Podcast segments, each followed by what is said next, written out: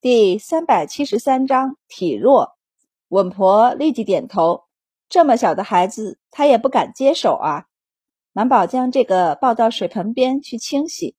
第一个孩子终于洗干净，被另一个稳婆拍了拍屁股，发出滴滴的嘤嘤声。满宝将手中的孩子轻柔地放进木盆里，有些笨手笨脚的招水给他洗。一旁的嬷嬷立即上前帮忙，他可熟练多了，三两下把孩子洗干净，用柔软的毛巾轻轻的一擦，然后便拍了拍孩子的屁股，结果孩子一点声响也没有。他不由焦急地看向周满，满宝抱过他。仔细地摸了摸孩子的脉，又看了一眼眼睛和嘴巴，便道：“不要紧，他现在还弱，先包起来。”将他交给嬷嬷，他又去看了第一个孩子，他也比一般才出生的孩子要小很多，却比他弟弟大了好一些，可能是被拍疼了，此时还在低声的哼哼。南宝给他检查一下，发现除了小一些外，其他还算正常，便松了一口气。他这才转身去里屋看唐夫人，丫鬟和嬷嬷们则出去报喜，只是将老大抱出去，让唐县令看了一眼而已。唐夫人已经昏睡过去，稳婆正在给她打理，见他进来，便道：“出血还算正常，就是体虚。”满宝点头，他眩晕，显然肝肾阴虚。水不含木，这在孕期是很危险的，应该是怀双胎的原因。过后调理调理就好了。这两日要注意些，头痛眩晕，很容易大出血。他摸了摸他的脉，干脆给他扎了两套针法，一套是安神助眠的，一套则是止血调理的。扎了针，等待拔针的时候，他就去看着老二发呆。这么小的孩子。可怎么打理呀？屋里的嬷嬷和丫鬟们也急，稳婆就小声的道：“双胎能生下一个这么好的来，已经是很不错的了。”满宝搓了搓手，将手搓热以后，就用指腹去轻轻的给他按摩腹部和胸部，又将他抱在怀里，去轻柔的按摩他的背部。这是从陶大夫那里学来的。后来，莫老师给他找过类似的按摩法，比陶大夫的复杂些，据说效果也要更好一点。满宝按了有两刻钟，唐县令在外面都快要急坏了，转了两圈，终于没忍住，掀开帘子闯进来，见满宝抱着一个襁褓坐在椅子上，便急忙上前两步，探头问道：“这是小的？”嬷嬷哎呦一声，上前推他：“老爷。”您怎么能进产房呢？这里头不干净。唐县令就瞥了他一眼，道：“什么干净不干净的？这世界上不干净的东西我还见得少了。”说罢，绕过他往前去看孩子。嬷嬷顿时不敢再拦了。满宝感觉到孩子的生气多了一些，这才将手拿出来，收紧襁褓，对唐县令道：“他有些弱，还是请陶大夫来看看吧。”满宝顿了顿后道：“刘太医对小儿病症也很擅长，再请一请他。”唐县令也看到他儿子。说真的，他不是第一次见到才出生的孩子，却是第一次看见这么小的一个。唐县令心疼不已，都不敢问孩子能不能活下来。他扭过头去擦了擦眼角，问道：“你嫂子怎么样？”满宝道：“体虚。”她现在不能受刺激，所以我没敢告诉她。他顿了顿后，低声道：“他此时受不得惊，不然很容易血崩的。我们先自己请医问药吧。”唐县令没意见，点了点头后，扭头对嬷嬷道：“让明里拿上我的帖子，去刘太医府上一趟，就说家里想请刘太医出个外诊。”满宝道：“今天刘太医不当值。”酉时左右应该会回到家，听到了吗？等到酉时，刘太医一回到家就请来。他顿了顿后道：“就说周太医也在这边。”满宝瞥了唐县令一眼，并不介意他借他的名义行事。唐县令却有些心虚的对他一笑，然后道：“一会儿多给你包个大红包。”刘太医看到这么小的孩子，也不敢给出保证。他摸了摸孩子的脉后，又检查了一下其他的情况，和周满道：“心太弱了，这样的孩子离了母体很难活下去，只能开药给奶娘聊胜于无的调养一下。”又道：“不过倒是可以用手给孩子按一按，疏通疏通心脉，运转药力。他要是运气好，足够顽强。”说不定还真能活。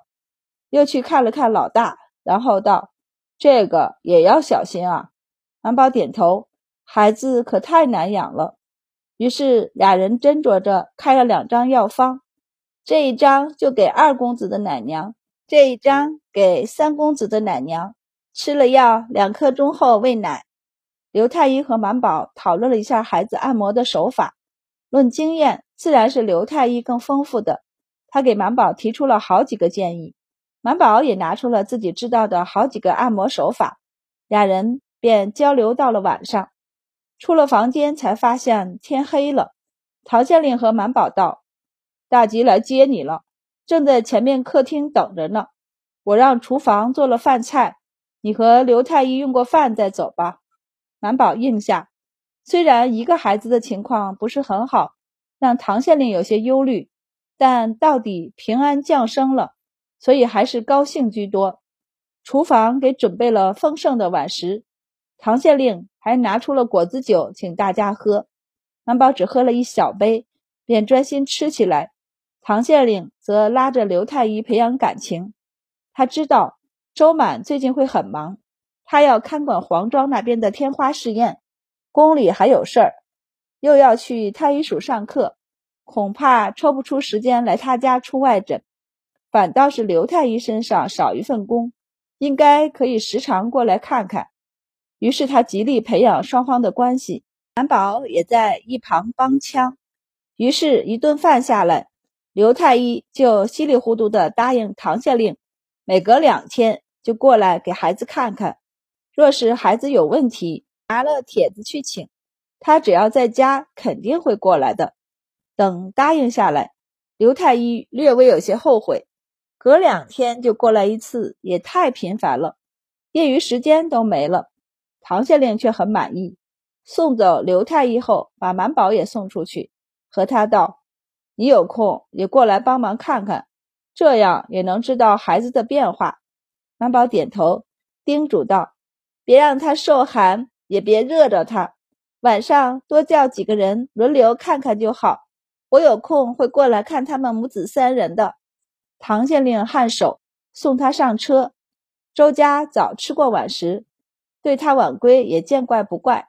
前世还问道：“唐夫人生了？”满宝应了一声道：“母子平安，就是小的那个孩子有点弱。人家只生一个，他生两个，自然会弱些。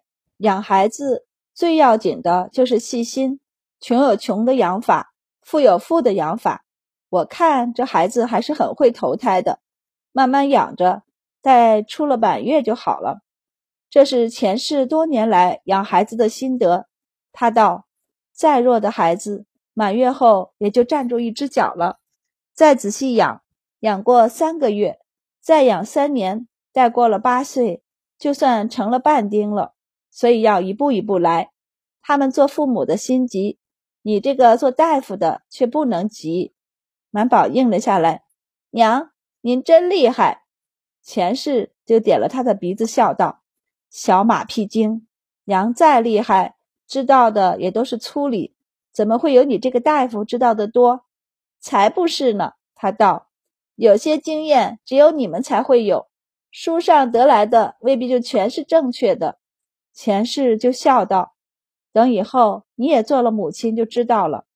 说起这事儿，前世便蹙眉看着满宝，迟疑了一下，还是问道：“满宝，你现在年纪也不小了，本来我们还想着明年就给你们看日子成亲的，不早不晚正好。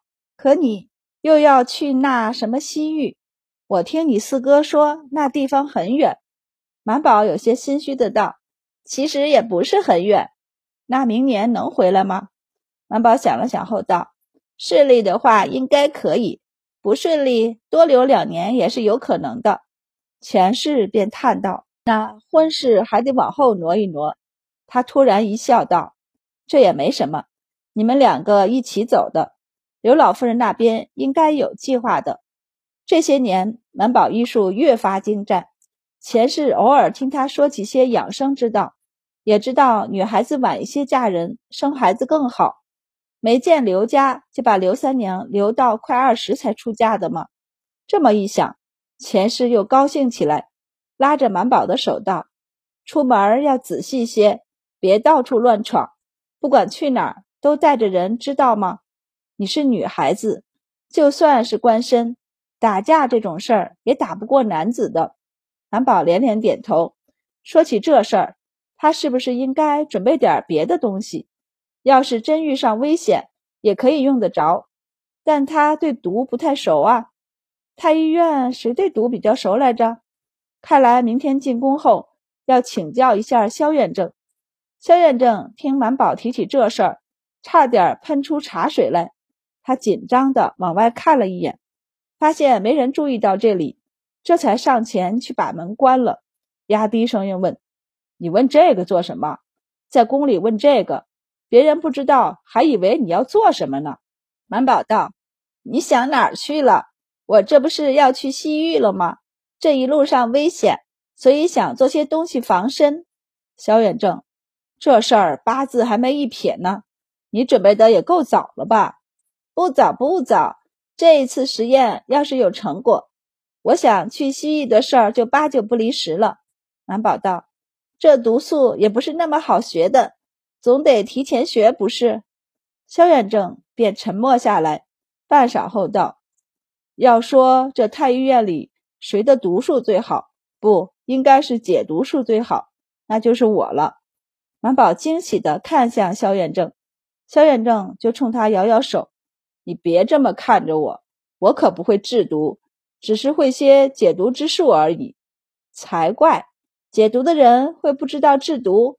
萧远正道：“我家里有本书，回头可以借你看两天。”满宝眼睛大亮，连连行礼拜谢：“多谢萧远正，您真是个大好人。”大好人萧远正心疼了一下，但正如周满所言，去西域太危险了。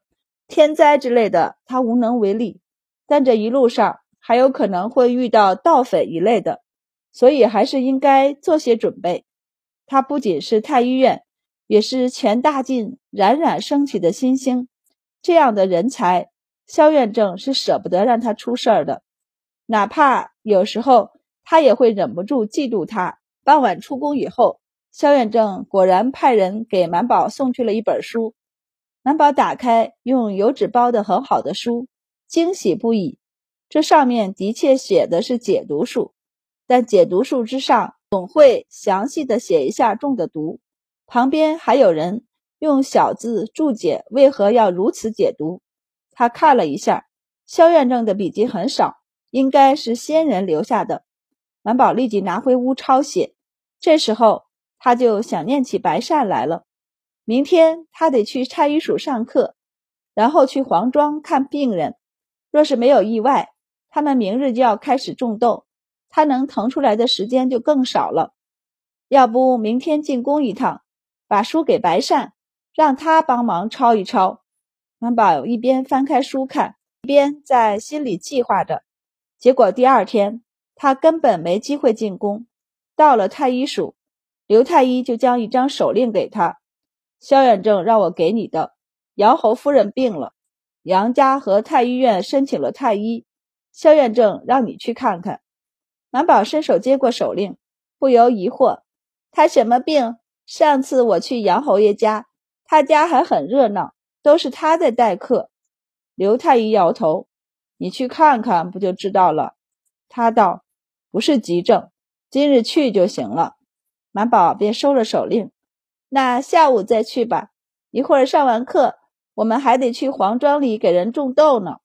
刘太医眉头就跳了跳，笑着提醒道：“去看病的时候，可别告诉人家你是从哪儿去的，不然没病也要吓出病来了。”满宝应了一声：“我不会特意说的。”上完课，满宝便赶往黄庄。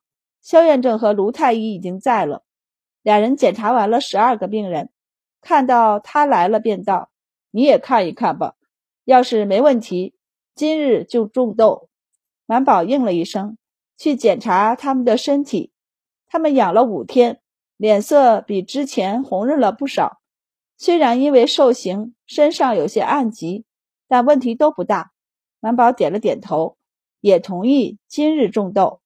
于是三人便戴好口罩，进药房配药，用的是二号和三号身上收集下来的豆荚，分别做好后，便给他们塞到鼻子里去，做好标记。